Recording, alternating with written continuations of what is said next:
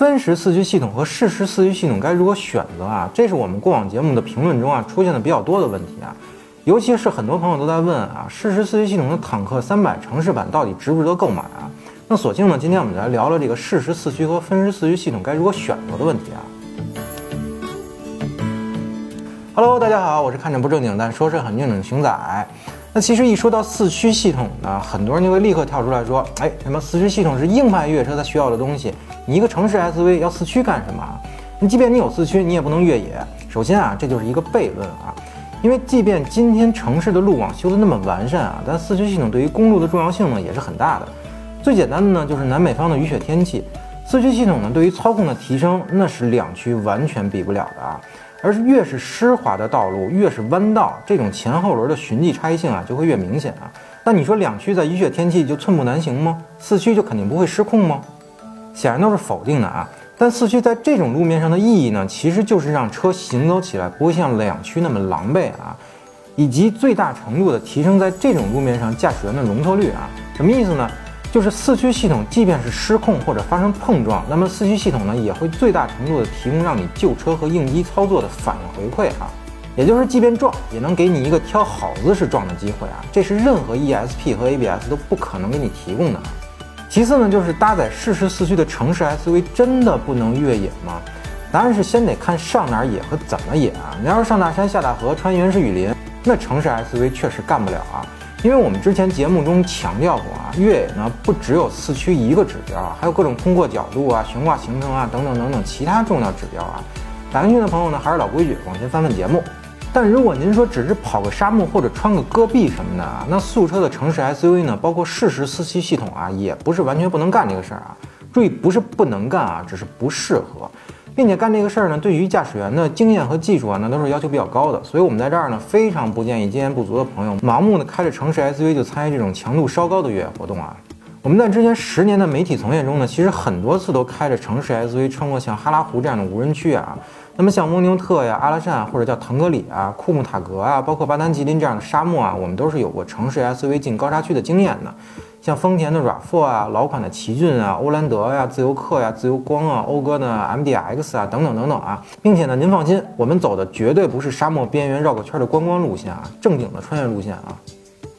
最夸张的一次呢，是我们开着一台原厂的 1.8T 吉利博越啊，从阿拉善的通勤公路呢，直接下到高沙区，进去也就大概走了不到有二十公里吧。为了躲一个上刀锋失败的庞巴迪，结果呢，扎进了一个小鸡窝坑里边，水箱呢直接就挤爆了。然后同行的车呢，去金色沙海弄了两桶那种十二升的那种桶装水啊，我们是一边补水一边漏水，才把车又开回到公路上拖走了啊。那其实说了这么多呢，就是想告诉您啊，适时四驱的城市 SUV 不是不能跑沙漠，因为跑沙漠呢，除了车很重要外，更重要的是您得会选路啊。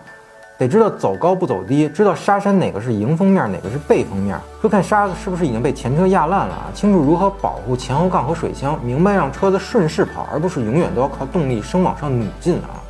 那么城市 SUV 和适时四驱在这种极端环境下的最大问题是城市 SUV 的动力以及通过角度等等一系列越野指标的不足啊，而适时四驱系统呢，则是因为小型多片限滑系统啊，会因为过热而解除四驱。你即便像坦克三百这样的 TOD 四驱啊，其实也会面临过热这个问题。首先，我们先要弄明白为什么会过热啊？过热呢，是因为四个车轮在不断的打滑，也就是负责前后轴分配扭力的限滑多片啊，在不断的调整压紧的力度。同时呢，车速过低但转速太高，也会造成车轮在低附着路面上玩命打滑，同样还是会造成限滑多片不断调整压紧的力度的情况啊。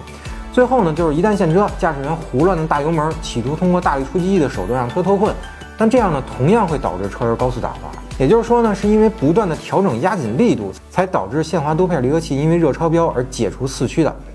所以，无论您是什么四驱什么车啊，在低附着路面上想尽可能的不让车轮打滑，首先需要学会合理的控制胎压啊。也就是进沙漠、进戈壁、进泥巴地，您得先学会给轮胎放气。那什么情况下放多少，这是另外一个维度的事儿啊。这里先搁置。如果您感兴趣的话呢，可以给我们留言，我们未来呢再单独做一期控制胎压的节目啊。那么除了控制胎压啊，其次就是您得明白四驱模式都能干什么。合理的选择四驱模式呢，其实会大大避免限滑系统过热啊。一般带有四驱模式选择的车呢，大致会分为雪地啊、沙地、泥地、岩石和 auto 啊这几种模式啊。雪地模式呢，其实就是发动机和四驱系统都在尽量降低扭矩输出，同时呢，增大电子控制的幅度，尽量少使劲，让车慢慢的走稳了啊。而沙地、泥地、岩石呢，其实差不太多，都是前后轴尽量按照五十比五十固定来分配扭力啊。限滑度片就压成这样了，不会再调整了。同时禁止一些电子控制系统继续工作，也就是即便车轮打滑了，你也不许启动。所以像沙漠、戈壁、泥地这种你明知道车轮会玩命打滑的地方啊，及时的选择对应的四驱模式，并且一旦现车呢，不要给四驱系统增加不必要的过热负担啊。那么适时四驱和 TOD 呢，其实也不会那么容易就过热的啊。当然像 RAV4、奇骏这种没有模式选择的，或者是没有沙地、泥地之类的，甚至是 lock 功能的啊，那就意味着这套四驱系统就是针对公路调教的。而我们的观点是呢，在没有这种选择的情况下，您就尽量不要进极端环境驾驶了。那么，即便非要进去呢，也要掌握足够的驾驶经验啊。至于很多人都担心这个适时四驱系统啊，在时速超过四十公里左右时会解除四驱这个事儿啊，其实也没必要太担忧啊。因为在那种环境下，如果车速可以超过四十公里每小时的话，那其实已经算比较快的了啊。那四不四驱的也不是那么重要了啊，靠惯性就行了。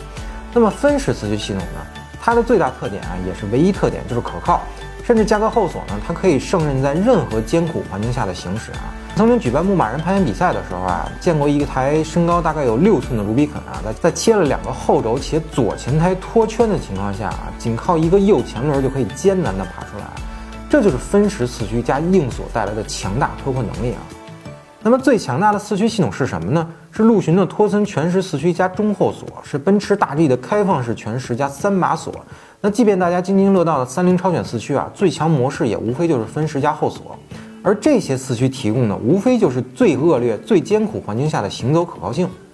但分时四驱的局限性是什么呢？是附着力只要稍微好点的铺装路面啊，你就不能使用它，是你必须要时时刻刻的预见什么情况下你能用四驱，什么时候你又必须要摘掉四驱。那么当问题回到节目开始的时候啊，你到底需要一个什么样的四驱呢？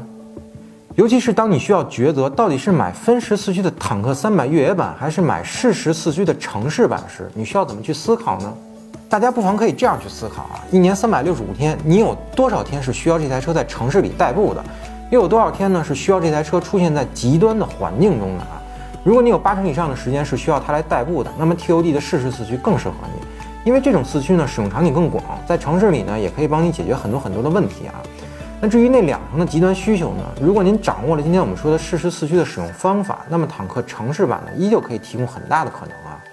但如果您的需求都是我要去罗布泊，我要去大海道，我要去爬沙漠珠峰，我要横贯库木塔格沙漠，那这种特别艰苦的使用条件啊，那您还是选择分时四驱车型吧。那不过话说回来啊，您都需要去那些地方了，肯定也不需要听我们在这儿白活了，对吧？所以还是打广告吧。欢迎大家一键三连、点赞加关注支持我们。如果您对分时和适时四驱还有疑问呢？那非常欢迎您通过评论区呢与我们互动。那本期节目到此结束，下期再见，拜拜。